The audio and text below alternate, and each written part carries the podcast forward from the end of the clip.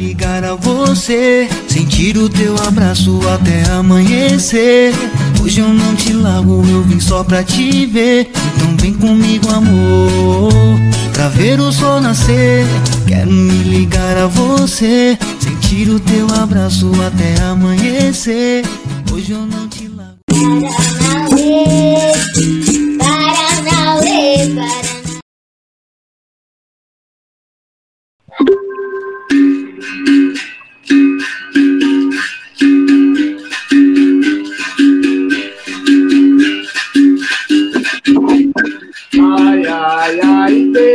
Vê, joga bonito que eu vim pra aprender. Ai, ai, ai, vê, vai ver, olha lá, e vê. Ai, ai, ai, vê, joga bonito que eu não quero ver. Ai, ai, ai, vê, vai ver, olha lá, e vê. Ai, ai, ai, vê, vai ver, olha lá, vê.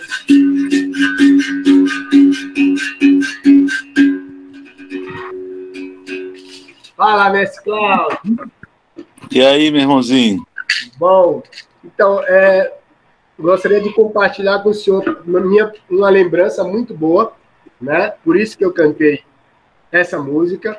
E aí, os vídeos que eu estou gravando com as outras pessoas, outros mestres, é, a música que eu estou trazendo é que, marque, que marcou o momento com aquela pessoa. Então, a ideia é sempre cantar um pedacinho referente àquela pessoa ali. E essa música, eu lembro em uma roda que eu estava, isso acho que 89, 90, lá no colégio do Adel Machado, no Clube das Mães, aquele salão do lado, em uma roda do bode, né? E eu estava do lado de fora da, da grade, no portão, olhando. Eu estava de calça branca, todo bonitão lá, camisetona lá, cantando essa música aí. Eu estava no início ainda da transição para fazer capoeira, é, estudava ao lado do Adelmo, e aí frequentava ali o clube ali, que era as Sete Portas, não sei se você vai lembrar daquele galpão. E aí passou todo o meu processo, né? Entrei para capoeira e tal, e um bom tempo depois, em uma roda do mestre Diamante, eu acho que depois, a primeira vez que eu voltei de São Paulo, vim para São Paulo em 98, e depois voltei para lá, de 98 para 99, e aí teve um batizado do Diamante, eu estava também cantando essa música. E aí eu achei que engraçado, né? Aí passou todo esse processo, fui para cá e tal. E aí eu fui num, no papódromo, numa roda lá, tava o senhor e tava é, outros mestres também de, de, de Maceió, outros professores, estava Meinha, seu aluno, né? Na época eu acho que Meinha era professor, eu lembro. É, nessa eu cantei essa música. É lógico, a gente não tinha muita amizade naquele tempo ainda. Aí eu, eu cantei lembrando desses outros dois momentos. Né? Aí não quis falar nada, porque a gente não, não tinha muita amizade ainda para falar sobre isso. Então, essa memória, a hora que eu falei, vamos gravar com o Mestre Cláudio, eu, na hora já me, né, já me lembrou esse, esse, desse, dessas, desse tempo, essa música, dessas duas passagens aí. Então é isso. A palavra está com o senhor, mestre. Fique à vontade. Boa tarde, mestre Curió e todos que estão nos assistindo, né? É, Para mim é um prazer estar aqui batendo esse papo com você, essa papoeira, porque é sempre bom a gente relembrar histórias antigas, né? E mostrar no que hoje representa o nosso passado, né? Que hoje nós somos oriundos de um passado, de uma ancestralidade que me levou para a capoeira com 12 anos de idade, né? No Rio de Janeiro, nasci no Rio de Janeiro.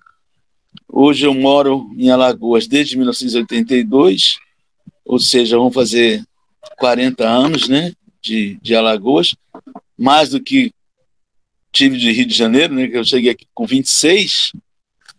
E no Rio eu comecei com 12 anos, por uma história muito parecida com a do Mestre Pastinha. Porque eu apanhava muito, né, de um vizinho meu, que era meu xará, era Cláudio também. Só que o apelido dele é Cláudio Carão. Ele com 13 tinha um corpo já de adolescente. Eu com 12, magrinho, tinha um corpo de criança. Então ele sabia que eu era peixe dele, né? Toda vez que a gente jogava futebol, ele me provocava, eu ia reagir, levava um soco na boca do estômago, eu arriava, chorava. E ele tinha tanta certeza que eu morria de medo dele, né? Que na hora de tirar o paro ímpar, eu queria ser o cara que queria tirar o paro, paro ímpar. Porque se eu ganhasse, o primeiro a chamar para meu time era ele. e aí um vizinho, é Mauro, Mauro Gonçalves, o nome do mestre, Mauro Perneta, ele via aquilo assim, né? Ficar na janela do apartamento dele, no primeiro andar, e dizia, me chamou, ô, ô Claudinho, até quando você vai ficar apanhando desse cara? Falei, Mauro, eu vou fazer o quê? O cara é mais forte do que eu. Aí eu não sei, eles querem aprender capoeira. E eu disse, é o quê? Capoeira é o quê? Ele disse, é uma defesa pessoal. Falei, tá bom, então vamos aprender. Só que o Mauro, ele fazia faculdade à noite, né? Era professor de inglês e trabalhava no, no First National Citibank, que era na Avenida Rio Branco, Rio de Janeiro, um, um banco americano, e ele trabalhava lá no, no, no ele era chefe de setor de telex. Louro de olho azul, de óculos. Não tinha muito a ver com, com, com o que a gente entenderia que era um mestre capoeira, mas ele era muito bom, né?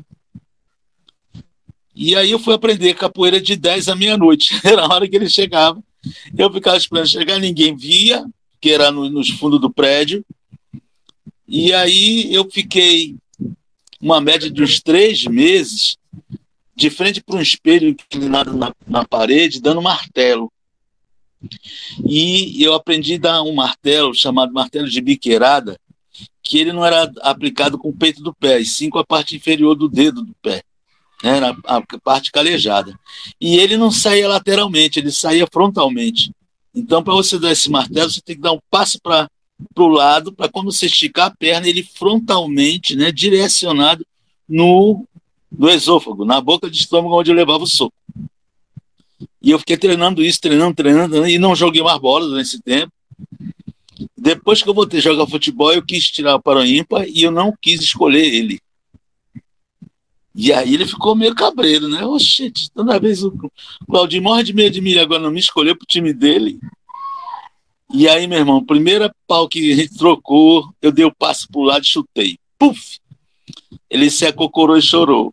E virou meu amigo até hoje. Quer dizer, até hoje não, que já morreu. Mas, de qualquer forma, eu aprendi capoeira para me defender mesmo, não foi para outra coisa, não, né? Porém, eu nunca usei ela para brigar. Só uma vez, quando eu tinha 17 anos, que dois camaradas, um segurou para o outro me bater, eu dei um passo para o lado e tive que usar, dei cotovelada no que estava atrás e uma biqueirada que estava na frente. Foi uma, uma, uma vizinha que a gente tinha lá que mentiu, dizendo que, que eu disse para não namorar um deles porque ele era maconheiro. Olha que filha da mãe da menina. Quem tinha dito para ela não namorar era a mãe dela que descobriu que o cara era maconheiro, mas ela disse para tirar a mãe da reta que tinha sido eu que falei, olha, e o cara veio para me pegar com raiva. Depois a gente ficou, era amigo de infância, ele sabia que não, ficou sabendo que na verdade não fui eu, né? Mas até a única vez que eu usei a, a capoeira para brigar, né? A primeira foi para me defender de um, de um colega de, de, futebol. E aí passei esses. Hoje estou com 65 para 66, né, daqui a dois meses, sem usar capoeira para briga. Você acredita nisso?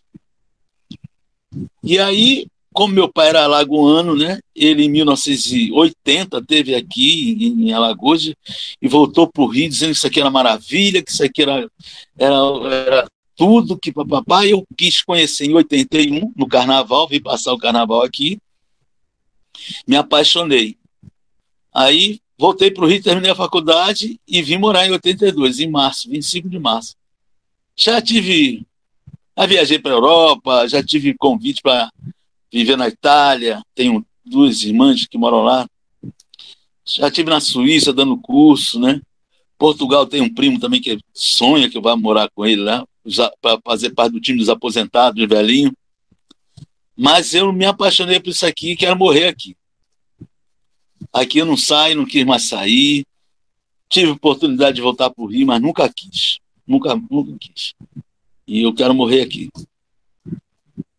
Então a capoeira, para mim, ela nasceu assim, como necessidade de defesa pessoal, mas eu durante a minha esses 53 anos, né, de capoeira, eu vi que era muito mais do que isso, né? Para que eu, para a minha vida, eu não, eu não, sou contra quem lute, não sou contra quem quem usa ela para outra forma de competição, de alto rendimento. Eu acho interessante. Para quem usa acrobaticamente, eu acho lindo também, mas não, não tem mais saúde para fazer esse tipo de, de movimentos acrobáticos. Né? Quando eu vejo os caras fazer, eu fico doido. Né? Pena que meu corpo não vai obedecer mais, fazer essas coisas, né? Essas coisas assim mais sofisticadas. Mas o jogo, o diálogo corporal, eu acho lindo a capoeira e isso ainda estou conseguindo fazer. Né? É, o meu preâmbulo está dado. Está feito. Muito, muito legal, Messi. Aí eu, eu acompanho o senhor há muito tempo, né? Uh, desde essa época, minha, minha nasci em Maceió. E é lógico que tinha, hoje em dia, é, a gente consegue. Tinha muito aquela visão de que o professor, o mestre e os alunos, não tinha muito a proximidade com as pessoas mais antigas da capoeira para conversar, trocar ideia e tal. E a gente nos víamos mais em evento, né? Ah, batizado tal, vai vir uma galera de fora, batizou, vai embora, tem uma festa e tal. Mas o contato era muito pouco, né? É, a, a, sua história, é, eu acho que a, uma boa parte dos mestres de, de Maceió é, tem o seu como referência, né? São os mais antigos. Uma boa parte já treinou, foi do seu grupo, ou foi seu aluno, ou se formou, né? Então, eu tenho outros projetos na capoeira também, né? Eu tenho uh, esse novo projeto fazendo com a capoeira na escola, né? E, e, e, sobre Palmares também, que eu participou também de uma, de uma construção, né? Da, da, da história do Palmares. Então, eu gostaria que eu contasse um pouco disso. Tanto dos projetos que eu venho fazendo pela capoeira, é, teve, teve também uma passagem né, na política também, que eu estava é, fazendo e, e, sobre Palmares. Vai sair para nós. É, eu, a partir de mil, 1998, eu trabalhei com capoeira terapia numa clínica e a partir dali eu, viajei para São Paulo, no Anima Capoeira, era uma clínica da mesma dona da clínica daqui, aí em São Paulo, no Pinheiro, a Marcelena de Oliveira, terapeuta rachiana.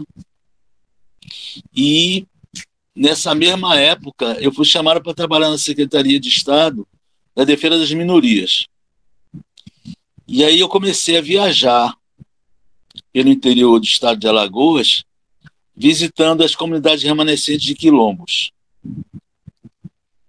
E aí foi muita informação. Eu, eu, eu, eu trabalhei também um bom tempo pela Secretaria de, Educação, da Identidade Negra, levando para as escolas de todo o Estado a Lei 10.639, de, que, que ela é de 2003. Né?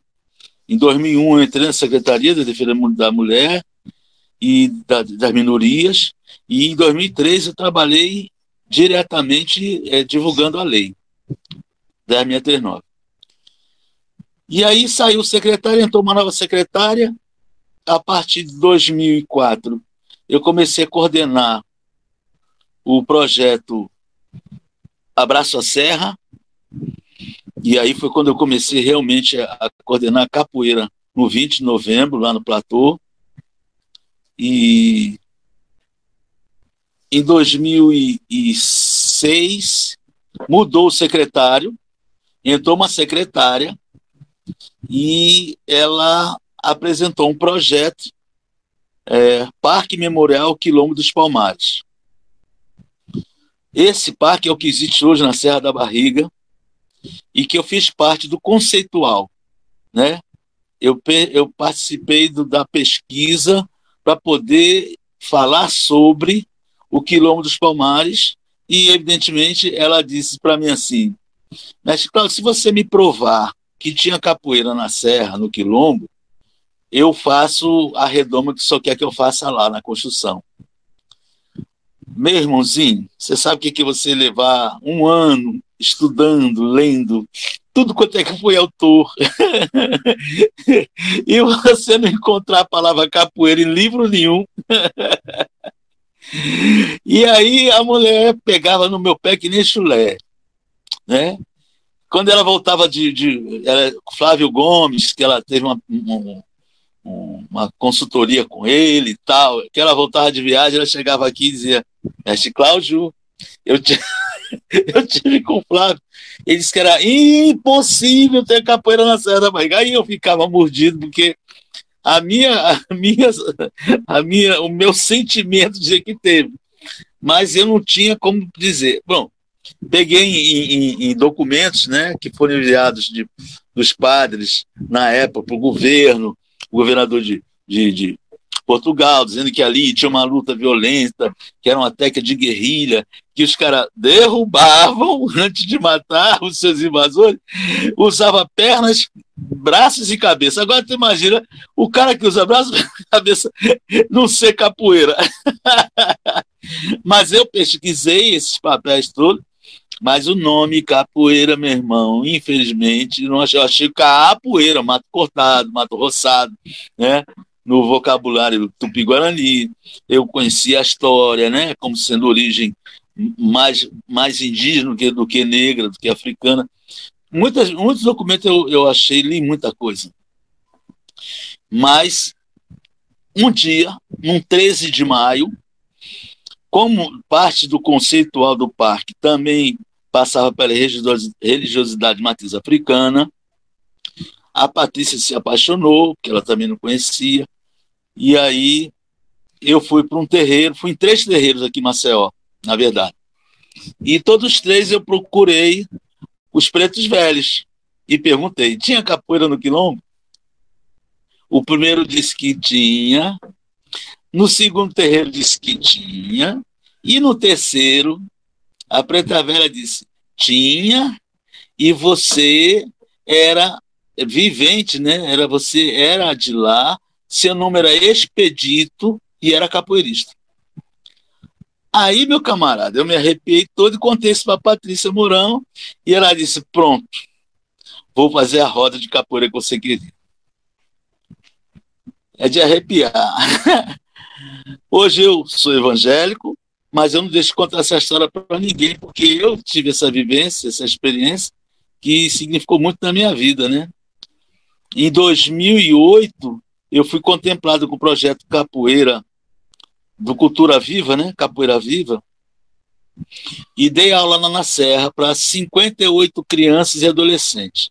E o meu projeto, eu fui contemplado com a uniformização de todas essas crianças. Eu não tive é, dinheiro para dar aula. Eu dei aula gratuitamente lá na Serra da Barriga, para os moradores da Serra mas esse prêmio me deu pelo menos a uniformização das crianças, os instrumentos. Né? Eu dava aula para muita criança e adolescente. E a primeira aula que eu dei lá, Curió, a primeira aula, nesse, nessa redoma coberta de palha, eu vi ao meu redor vários negros assistindo minha aula. Eu vi. E aí, mais uma vez, me reforçou a minha identidade com aquele lugar. E aí não tive mais dúvida que a capoeira nasceu no Quilombo, e para mim eu digo isso para quem quiser ouvir, para quem não quiser. Eu já fui para a Bahia dar uma palestra para mais de 60 metros de baiano, eu dizendo que a capoeira nasceu no Quilombo.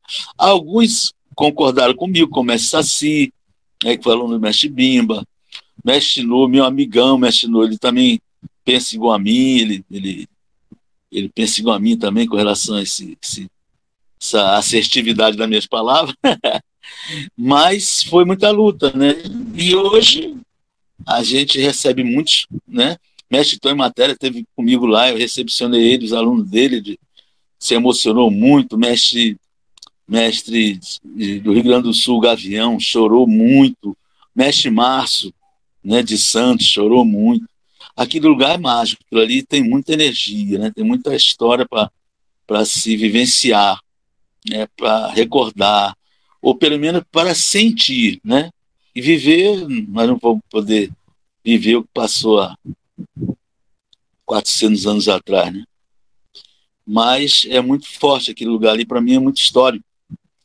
E aí, vim aqui em Alagoas, eu fiz concurso público, né? Em 82, para o Estado, professor de Educação Física, 15 colocado.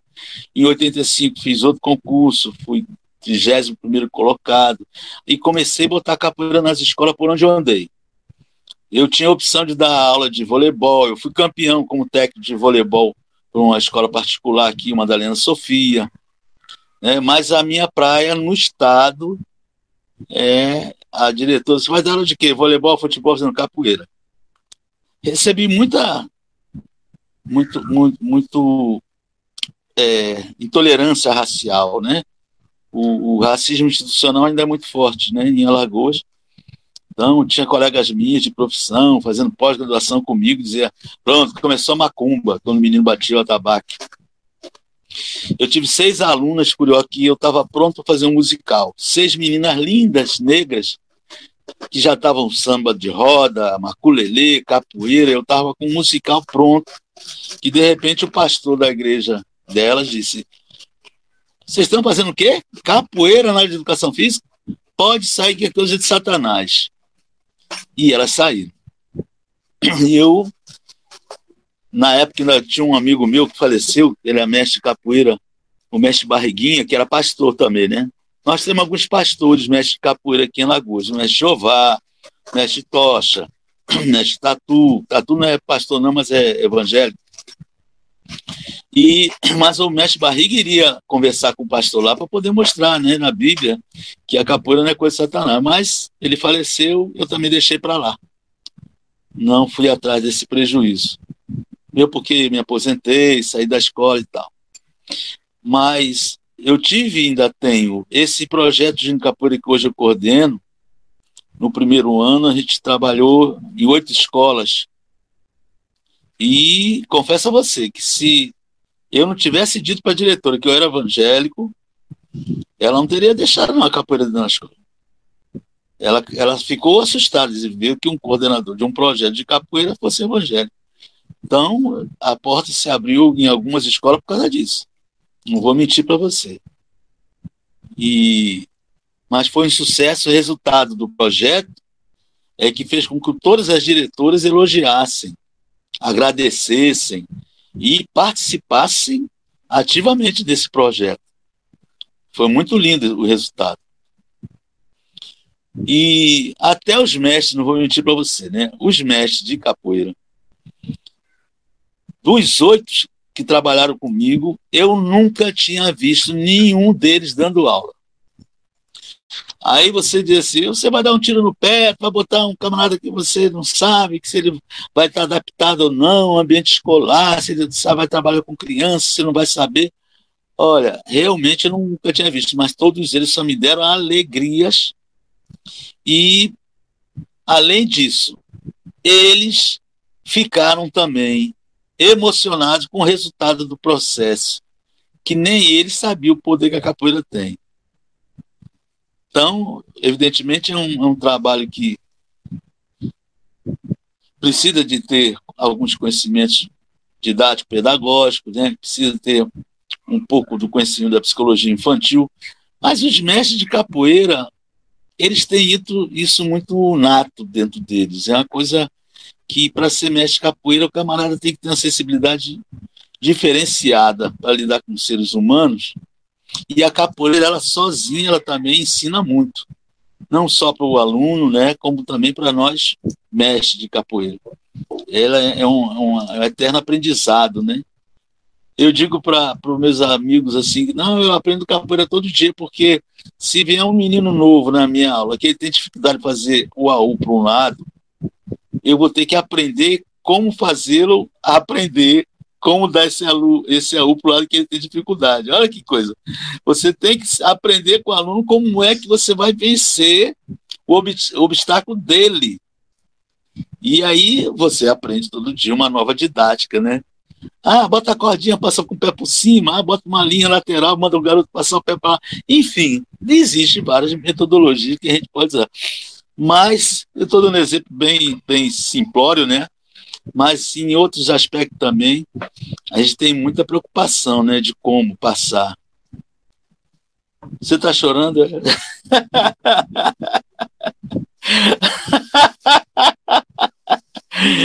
Chora não! Como que é? Hein? Oi? Que foi? Vai me passando uns filmes na cabeça que vou lembrando algumas, algumas coisas aí. Quando o senhor fala do, do quilombo, né, de ser muito mágico, lá ser muito forte, cara, eu, eu, eu lembro de daquelas viagens que a gente fazia, o bode organizava, né?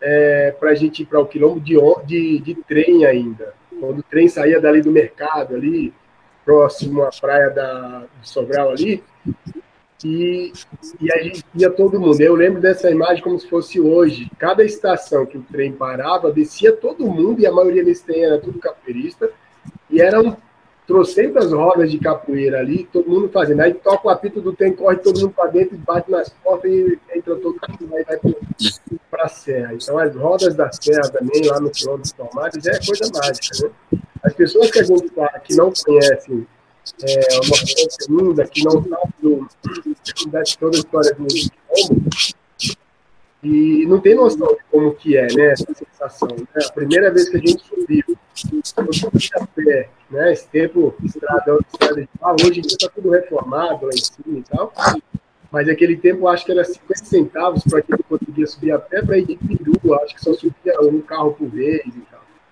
Então, coisa mágica. Eu estava lembrando aqui é, de Dona Maria do Carmo, né, Jerônimo, que era a escravizada mais antiga na época, e um desses eventos que a gente foi, ela estava lá, ali embaixo, ou perto onde tinha o um museu, um museu. Cheguei a tirar foto, essa foto para mim nem sei onde preparar, que era a câmera de alguém. E, e era aquele momento mágico, né? Todo mundo ali embaixo, depois subia a serra e tal. Então, é, quando a gente fala para o pessoal da capoeira aqui, a galera aqui não tem noção, né? Do, do, de, de, como, de, como, é mágico isso, né? De, como, é, de arrepiar um pouco. Né?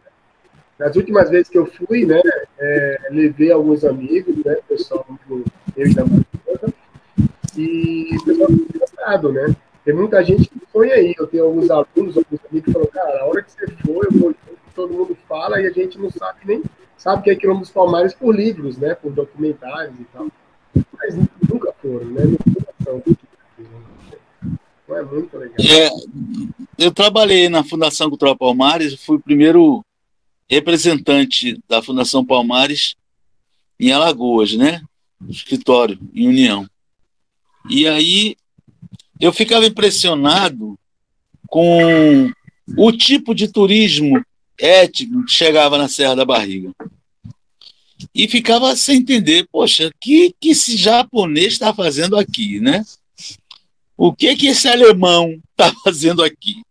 O que que esse inglês, né?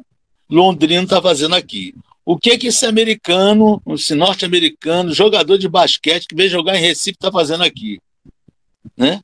Italianos, canadenses e, e eu, lógico, evidente, eu, eu, conversava, sempre tinha alguém que falava português, eu sempre perguntava, sempre questionava, sempre é, é, é, interagia com eles, é, porque eles viam, viam, olha só, que o, a história da escravidão no mundo, a referência maior chama-se Quilombo dos Palmares.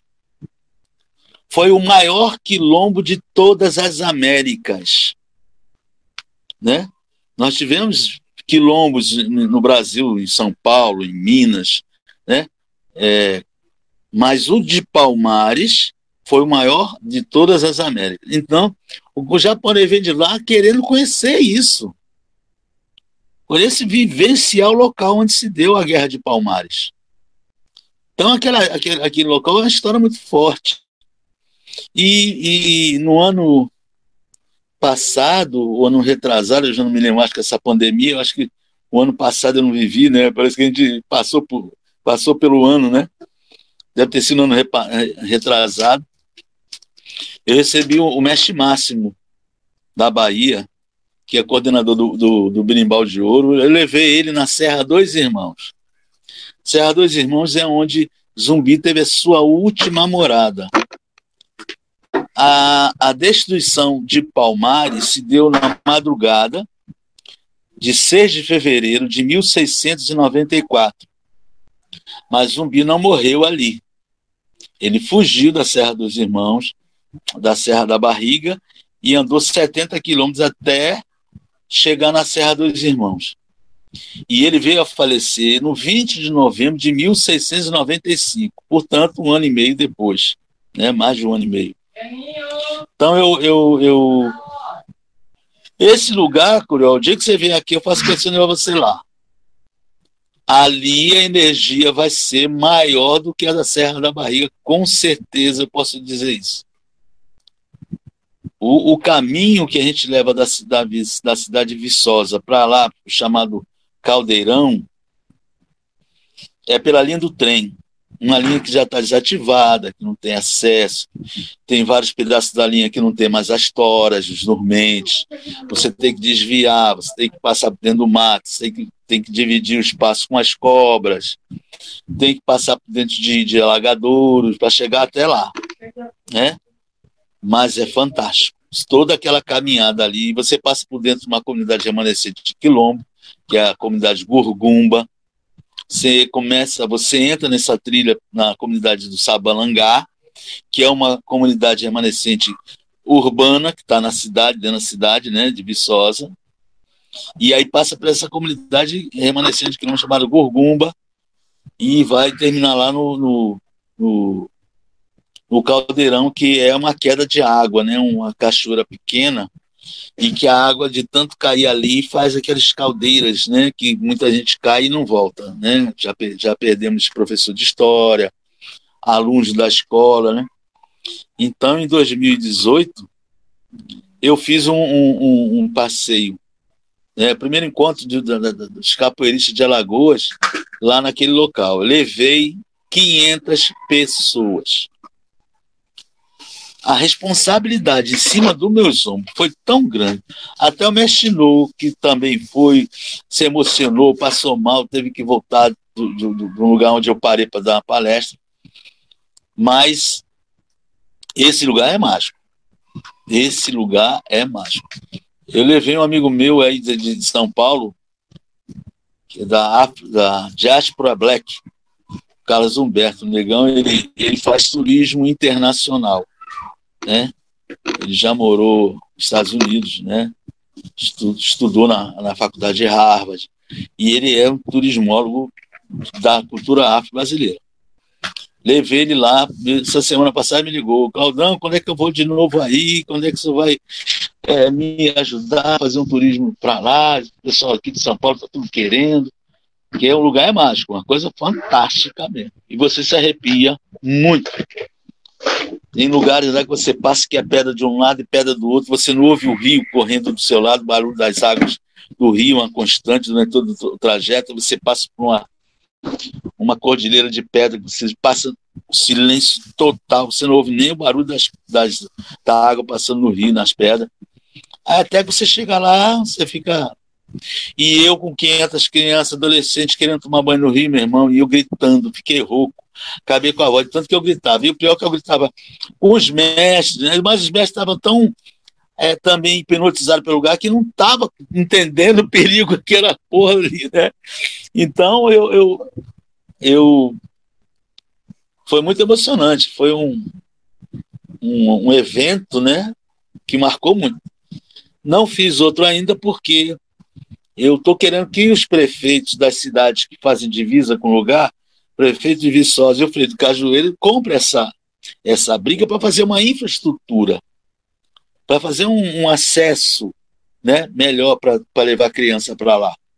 Mas eles não entenderam o espírito da coisa ainda, porque né, branco, rico, não acha que a cultura negra tem importância e dê valor, né, dê dinheiro para a prefeitura. Então, eles não, não, não, não caiu a ficha ainda.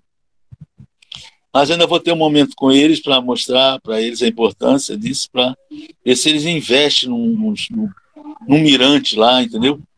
As pessoas verem onde o zumbi teve a sua última morada, onde ele morreu, né, onde ele foi assassinado.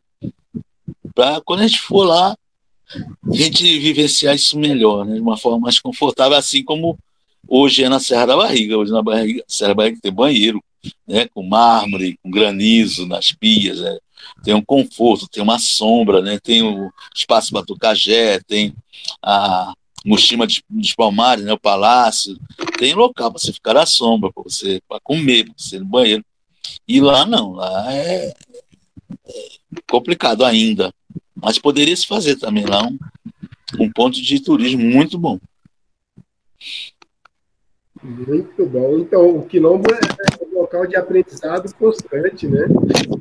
Eu lembro que. Como é? é eu lembro que a, acho que a primeira, segunda vez, uma da, acho que segunda vez que a gente foi de discussão, eu morando em Maceió ainda, tinha um, um vizinho nosso aí que ele fazia turismo, passeio, ele era da, da PM de Maceió e ele conseguia ônibus para levar a molecada das escolas do bairro para visitar alguns lugares. E uma dessas viagens é, começando com o bode, pessoal da capoeira, a gente conseguiu é, para fazer essa viagem para o quilômetro dos Palmares. E aí eu, essas ideias de moleque, na época eu devia ter uns 15, 16 anos, eu acho. E aí eu falei, ah, eu quero fazer o percurso que os povos escravizados fizeram, né? Em vez de eu subir a estrada que dava para subir normal, eu não quis subir no meio do mato. Foi de doido, né? Eu falei, ah, vou tentar. Cara, eu subi. Travou. Está travando, seu, o seu, sua voz está baixa. Travou um pouco? E deu uma travada. Então, falando que o percurso. Foi, e está baixo seu áudio, seu microfone. Tá. Hein? Tá falando do, per... do percurso. Ó, travou de novo. Travou ou tá indo? Melhorou? Parou, parou de travar, mas tá, tava travando. Então, eu estava falando do percurso e eu fui pelo caminho, pelo caminho que os, os, os povos escravizados fizeram, né? Que os negros fizeram no meio do mar. E aí o cara que estava como guia desse dia, ele falou, cara, mas aí tem um monte de pé de espinho, tem buraco. Eu falei, ah, mas é isso que eu quero fazer. Então foi eu e mais três ou quatro amigos da época e chegamos lá em cima. Todo mundo a pé, quem tinha dinheiro aquele tempo ia de, de, de perua, né, de Kombi. Cheguei lá todo arrebentado, todo cortado e tudo, e mas a gente subiu, né? E aí eu lembro, eu lembro já depois de casado, que em São Paulo eu fui acho que 2017, é, e aí lá em cima, já no platô, lá no quilômetro dos Palmares, tinha, eles tinha o pessoal da limpeza, né, arrumando, varrendo, tudo lá. E aí eu tava filmando e veio um rapaz, um senhor lá e falou, viu, você conhece é, aqui, eu falei, ah, conheço, né? Eu nasci de criado em Maceió, Alagoas e tal. Ele falou para mim, mas você sabe que planta é essa que você está escorada? eu falei, ah, é um pé de árvore, né? e ele falou, não, aí ele começou a contar da história da folha, que eu cheirava alho, que, o, que os negros usavam para disfarçar cheiro, por causa de cachorro, e começou a contar toda a história. Aí eu falei, ah, será? Aí ele pegou assim umas folhas, amassou e pôs na mão. O cheiro de alho muito forte. Eu falei, nossa, legal, tal. Muito bom. É a jereba. Jereba, o nome, né? É a jereba. E aí, quando foi em 2019, eu fui de novo com eu, a Mariposa e, e outros amigos, e eu contei essa mesma história que o, que o rapaz da limpeza tá, tava me falando. Ele, aí o cara não acreditou. Ah, cheira de alho, você é louco? E aí, falando para ele, e o mesmo cara que tinha falado para mim passou assim, ó. Aí eu falei, aquele cara ali, isso aqui falou tal. Aí ele falou, ah, duvido. Aí ele pegou um pouco de folha, cheirou assim, falou, nossa, cheiro de alho mesmo, tá? E foi conversando, colocou no bolso. Cara, esse cara falou que não conseguia lavar, nem que lavasse a, a, a bermuda que ele tava, continuou o cheiro daquele alho daquela planta ali, né? Então é, é, é, muito... é um repelente natural, né? É. Eles usavam na pele, passava para não levar mordida de mosquito. Uhum. É um repelente. E contou muita história, né? Então, o conhecimento daquele local não está só nos guias, nas pessoas que estudaram para falar sobre aquilo. Quem viveu aquilo, quem viveu o momento, quem está ali próximo da comunidade, quem é descendente né, dos povos que moravam ali, tem muita história para contar, né? Então, hoje em dia está tudo bonitinho, arrumado e tal, mas tem muita coisa antiga que a gente precisa ver, saber. Né? Tem, eu sei que tem pessoas que ainda moram lá, né? indo mais, descendo mais um pouco, é, que tem muita história boa, né? Eu lembro quando, quando era pequeno que eu fui lá nessa subida pelo meio do mato, a gente queria tomar água e aí eu bati em uma das casas para tomar água e uma senhora saiu com, com aquelas canecas de ágata, né? Aqueles antigão lá. E fui lá no, no, no, poço, na cacimba lá, pegou água e na hora que fui beber tinha, era mais barro do que água. Eu bebi normal. E o, o cara tava comigo e falou, não quero. Eu falei, você vai querer sim. Você vai beber que a gente pediu. Então, é muita coisa ali que, que para nós é muito rico, né? É muita história. É verdade. Hoje em dia tem pouca gente, né, que mora lá porque ali é um espaço tombado, né, pelo IFAM, e aí muita gente já saiu porque não podia mais plantar nada, não podia mais desmatar nada, não podia mais, sabe, e queimar para poder plantar. Então muitos já saíram de lá, tem muito pouca gente ainda lá hoje lá. Mas a história ali está viva, né? É a, a, cinza do, do, do, do, do, Zé de Nascimento está lá, né? Foi plantado uma, uma, uma árvore, um baobá, em homenagem a ele. Tem muita história ali. O Morro das Graças, que, que fechou a trilha, mas era onde vivia mesmo o, o zumbi e o gangazumba, era no último, na parte mais alta da, da serra, que é chamado Morro da Graça, ninguém vai mais lá, fechou, fecharam a, a trilha. Então tem muita coisa ali no, no, na, na, Lagoa dos Negros também, né? Por ali que um, um, um, um padre, não, jesuíta, escreveu para Portugal dizendo que mal dava para pisar no chão tamanha quantidade de corpos decepados de suas cabeças. Então, aquele local ali foi muito forte, porque era onde as mulheres lavavam as roupas, lavavam a louça, né? as crianças brincavam né? na lagoa, e de repente ali foi, foi todo banhado de sangue. Né? Naquela época se fazia muito isso, descer, decepar a cabeça. Né? E zumbi é, virou lenda porque o, o, quilombo era composto de 12 mocambos fixos e dois móveis. Né? E toda vez que um, um, um, um invasor matava um chefe de mocambo, levava a cabeça para Recife, dizendo, matei zumbi, né? Levava a cabeça, e não era o zumbi, daqui a pouco aparecia o zumbi em outro local, aí virou lenda, ele era imortal, né? Mas é porque eles matavam chefes de mocambos que não eram zumbi mesmo, que não era o, o, a capital de Palmares, né? Então tem essa história também aí que a gente vê. É muita história, né? Que a gente tem que, que contar, né? Passar. Eu lembro que uma das, das vivências que a gente fez na escola, eu estava falando sobre zumbi. Naquela época a gente conversou sobre isso. O senhor me falou sobre, né, sobre quilombos, mocambos, tudo. Né? Eu, eu contei uma passagem também da, de uma das subidas da serra. Isso a gente, pessoal da capoeira, bode, besouro, pessoal da, da, da minha turma, né? E aí eu contando para as crianças sobre toque de cavalaria, sobre toque de aviso e tal. E aí eu conto essa passagem também em Quilômetro dos Palmares. E a gente indo pelo calçadão, e aí a polícia estava escoltando não só nós, mas o movimento todo que estava tendo na serra, é, os movimentos afro, as bandas afro que estavam tocando, e depois a gente ia subindo. E isso muita gente, muita gente, mais de mil pessoas ali lotado, ali embaixo onde ficava os trielétricos, o palco e tudo. E aí eu, eu comecei a fazer barulho com a boca, né, o toque de cavalaria, e foi passando de um para outro, de um para outro, de um para outro. A gente subiu essa aí até ainda ser todo mundo tocando, né? Tons, tons, tons, tons, tons, tons, tons, e aí, e aí o pessoal quem não era da capoeira não sabia o que estava acontecendo, o pessoal da polícia, tipo, batendo palma no ritmo, mas nem sabia o que, que era aquilo, né? E aí é, é um, é um para isso com as pessoas da capoeira, então, né? Então, dessa vez que a gente foi agora, é, eu fui né, relembrando todos os momentos. É, tem um restaurante lá, o senhor tinha me falado da, da, da dona, lá, a gente almoçou lá, né, uma galinha capdela, umas comidas muito especiais, muito boas lá na Serra.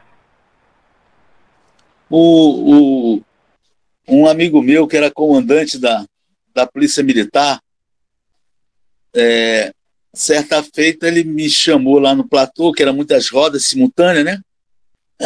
Aí ele me perguntou: Ô mestre Cláudio, quando é que eu vou saber se os caras estão brigando ou não estão brigando? Para eu poder prender, para poder levar para a delegacia. Porque tinha muita briga, né? Mas ele sempre, antes de prender o sujeito, ele vinha me perguntar se aquilo era briga mesmo, se não era, porque para prender o cara, porque o cara está jogando capoeira, era problema, né? Ele não queria entrar nessa, nessa roubada, né? Tanto é que nesses anos todos que subi a serra, eu só tive que na delegacia tirar um capoeirista. Esse foi preso mesmo, que estava encaixaçado e alterou, né? Aí eu tive que descer a serra todinha com o advogado para ir tirar o camarada da delegacia. Então, mas na, fora isso, a gente vê muita briga, mas abafa o caso por ali mesmo. E aí, minha mulher está me mudando de lugar, viu? Com licença aí. Aqui, quem manda a última palavra é sempre a minha. Sim, senhora. Não, mas não é só aí, não. e aí, só foi essa vez que agora teve brigas, muitas brigas, muitas brigas. Ultimamente eu não tenho visto tanto, porque a gente fez muita, muito diálogo com os mestres, né? E aí eles começaram a entender que ali não podia, né? É um lugar de, de celebração e não de violência, porque o sangue derramado ali já houve demais. Eu gosto muito de desse 20 de novembro, mas hoje eu estou gostando mais da, da, da, Serra dos Irmãos, no dia 20, que tem mais a ver, né?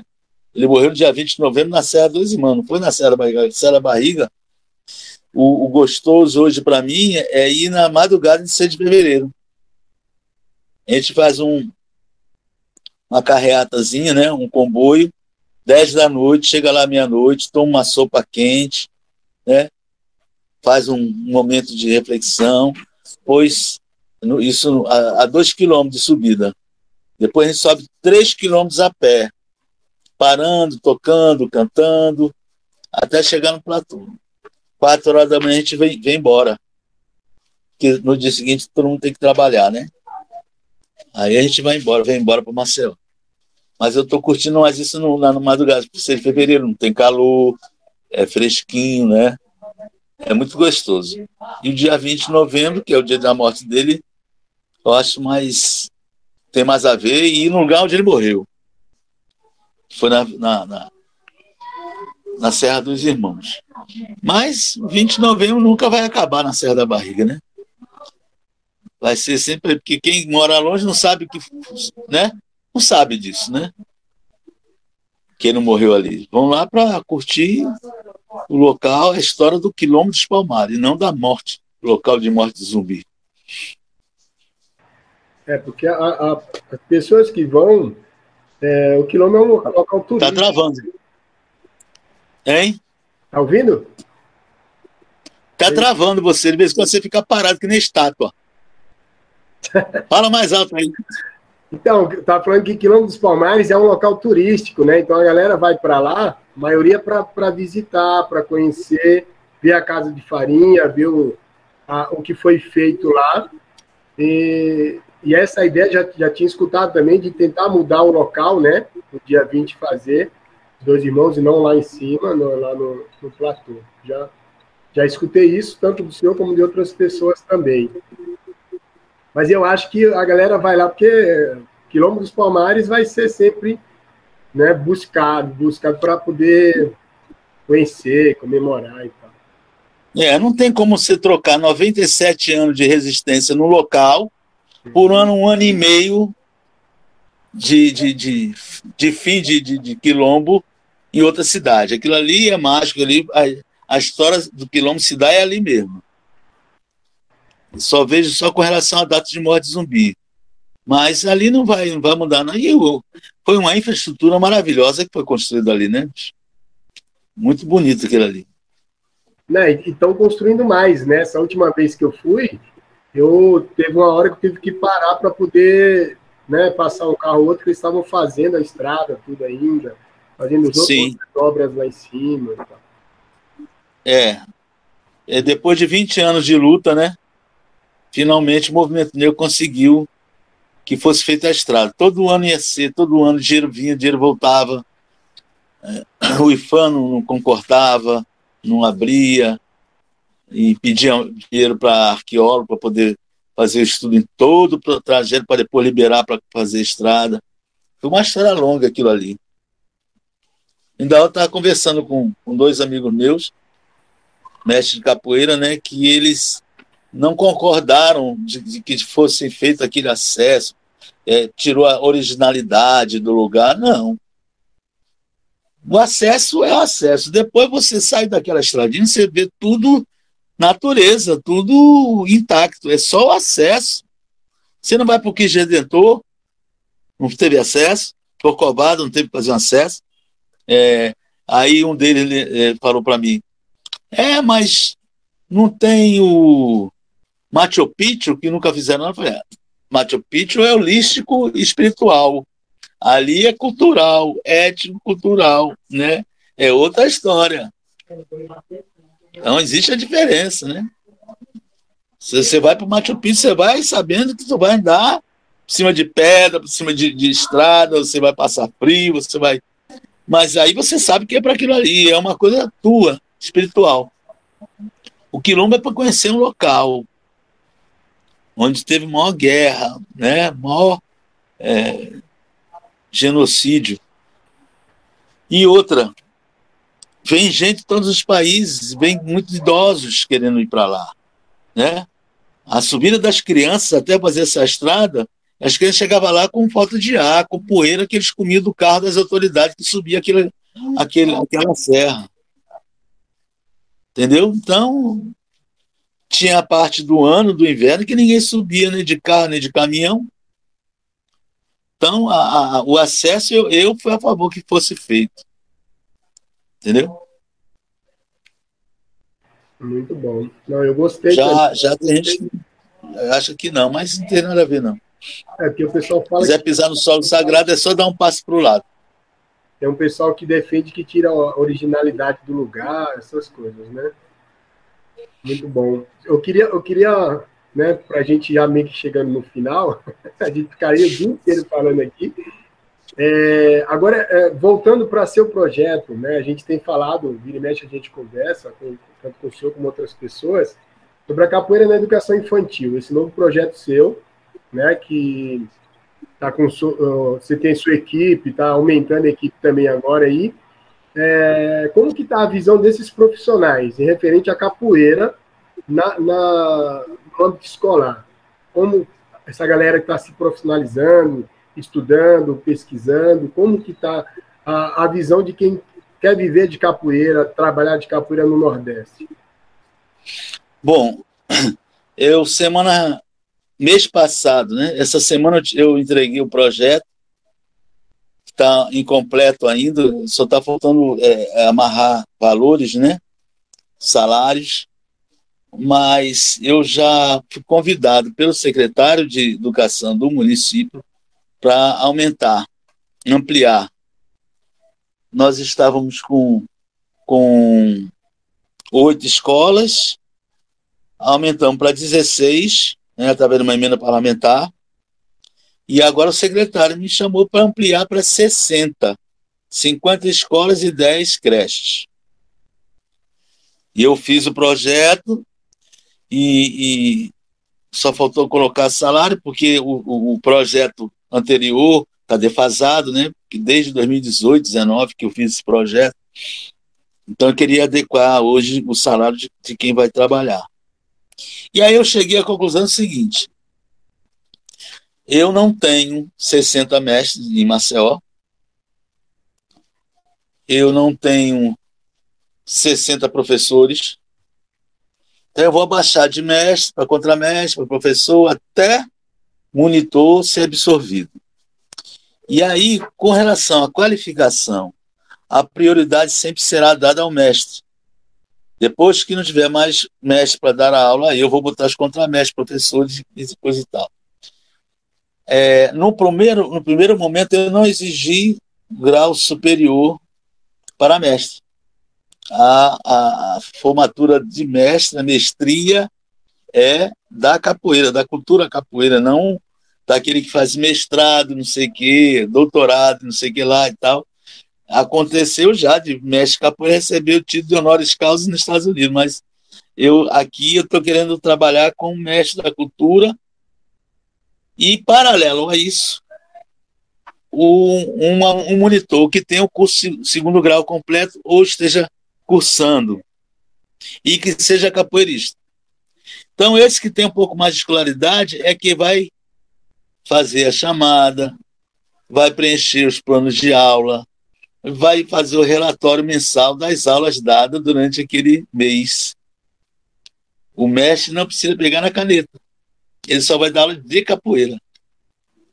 E isso deu uma ciumeira em alguns que são professores, né, que já têm curso superior de educação, deu aquela ciumadazinha, mas eles têm que baixar a bola, porque a cultura diz que o mestre é mestre, né? E tem que dizer sim, senhor, não, senhor. Mas, quando começa a se adentrar num espaço é, pedagógico, né, escolar, educacional, o mestre tem que ser adaptado também, tem que entender que não vai botar o menino de castigo, como ele pode ir na academia dele. Mas é, tem sido para mim muito fácil, porque o mestre está dando beabá da capoeira, né? Não tem nenhuma sofisticação nesse, nesse momento, nesse primeiro momento de ensino. Então, eles estão ensinando a criança a jogar, cantar, tocar de uma forma do mesmo jeito que ele ensinou, do que como eu aprendi, como você aprendeu, né, o beabá da capoeira. E, consequentemente, né, inevitavelmente, vai chegar um momento que nós vamos ampliar mais o número de escolas. E essa nova leva que está chegando eles estão vindo com curso superior, estão vindo com uma escolaridade maior. E uma outra particularidade nesse projeto, que eu botei uma formação continuada todas as sextas-feiras para todos os participantes do projeto. Só pode participar e receber o salário se ele também tiver aula de formação continuada. E aí você vai levar o nível tanto do mestre como daqueles que estão entrando agora na escola. E aí vai ter, vai ter professor de educação física que vai ajudar nessa formação, vai ter advogado, né, promotor de justiça para falar sobre Maria da Penha, para falar da, do ECA, né, Estatuto da Criança e Adolescente. Nós vamos colocar todas as informações que um docente precisa ter. Noções de anatomia, noções de primeiros socorros, didática, metodologia de ensino, recreação e jogos. Toda essa formação vai ser continuada. Meu irmão, o nível vai fazer de baixo para cima de uma maneira assim muito satisfatória. Então, todo aquele medo que eu tinha, que eu botei o mestre lá e de repente o mestre podia fazer uma besteira, esse medo eu não terei mais. Eu tive no primeiro momento e fui surpreendido com o sucesso absoluto desse projeto. Elogiado por parte de alunos, por, por diretora de escola, coordenadora de ensino, todo mundo só foi elogios. Crianças portadoras de ensino de Down, crianças de, com, com déficit de atenção, hiperativa, mudou o comportamento de casa, os pais ficaram maravilhados. Nós estamos vivendo hoje um momento de muita violência. A capoeira tirou o menino que era o bagunceiro do recreio para ser o organizador da Feira da Merenda. Então, os resultados desse, desse projeto me mostram que o caminho é esse, né? Lógico, pode acontecer de agora, de 8 para 16 mestres, encontrar algum mestre que não seja adequado, eu tiro. Não tem vínculo empregatício ainda. É um projeto de, que tem tempo determinado, início, meio e fim. Se você não se adequar, de acordo com o termo de conduta que a gente vai assinar, você está fora, eu boto outro. Então eu, eu não eu não estou com esse medo não, não estou não. Porque a própria escola está tão apaixonada pelo projeto que eles vão ser os fiscalizadores de perto, vão ficar de perto vendo o, a, a transformação acontecer. E com muita alegria, quero muita alegria nesse processo. Criança quer curtir, quer brincar, quer ser feliz. E a capoeira é uma, uma facilitadora para esse processo muito forte. Muito notada, muito. Eu quero que eu, eu quero eu quero que a criança seja um maloqueiro, né? Responsável. É isso que eu quero, que, que eu vejo que, que eu quero para os meus filhos. O que, que você quer para os seus filhos? Não é o melhor para eles? Eu quero que meu filho seja feliz. Seja maloqueiro, que seja esperto, que a capoeira ela trabalha muito essa esperteza, essa, e ela é lúdica. Ela não, não, não torna você um esperto mal, né? de mau caráter, né? Você faz com que você seja esperto para saber se sair, entrar, ganhar o jogo, né? Porque se é jogo, alguém quer vencer, sempre tem algum que quer ganhar, né? Agora, se ganhar sem humilhar, sem agredir, sem menosprezar, sem desrespeitar, é que é o, o, o lance da capoeira, né? que todo mundo se abraça no final, né? Acho que o jogo da capoeira é muito isso, né? Sempre foi para mim, para mim sempre foi. Alguns eu já tirei do pé do berimbau porque o cara estava rosnando. Eu sabia que ele ia fazer besteira, eu tirava logo ele antes que ele trabalhasse a agressividade dele de forma negativa. Porque a capoeira, enquanto terapia corporal, ela trabalha a agressividade né? Você precisa trabalhar a sua agressividade, só que você não passa para trás antes de soltar minha lua. Se você der um passo para frente, você mata. Né? Então, saber o respeito à integridade física do outro, isso aí a gente tem que construir o tempo todo, brincando, brincando, brincando, brincando, brincando, até que a pessoa esteja é, forte, segura de si, sabedora do seu potencial, da sua é, qualidade enquanto é, executor de um movimento tecnicista, porém respeitando a integridade física do outro. Muito bom, mestre, muito bom. Tá me ouvindo? Tô. Os dois ouvidos. então, a gente chegando ao final, gostaria de agradecer. É, lógico que a gente ficaria muito mais tempo, né? Estou é, feliz com tudo que eu já acompanho isso há muito tempo, né? Porque eu vi. Né, esse projeto também muito me anima, né? Porque eu sei que está em mãos de pessoas maravilhosas, pessoas que são responsáveis pela capoeira aí, não só na questão, só em questão de ser no Nordeste, mas, né? Vai para o mundo inteiro, que é uma proposta boa que aí serve de exemplo para todo mundo também, né? Que gosta da capoeira, independente se é a capoeira na escola, na academia, na rua, né? mas que gosta da proposta de levar a capoeira quanto ferramenta, né? De, de, de melhorias, de, de, educação, de aprendizado. Né? Então, fico feliz. Quando o senhor me falou do início do seu projeto, né? É, outras pessoas também, como o Bisor sempre falou bem do projeto, é, cara, aqui, à distância, eu observo feliz da vida. Né? Então, eu tenho muito a agradecer, agradecer por hoje também, né? Por, pelo senhor ter aceitado o convite mais uma vez do cara chato. o cara me convidar de novo. Nada, de jeito nenhum. Foi um prazer. É um prazer para mim poder trocar essa figurinha com você. Falar sobre capoeira para mim é sempre uma alegria. Né? Ainda mais das coisas positivas que ela me fez né, é, vivenciar durante essa minha vida. Para mim é maravilhoso falar sobre capoeira. Às vezes...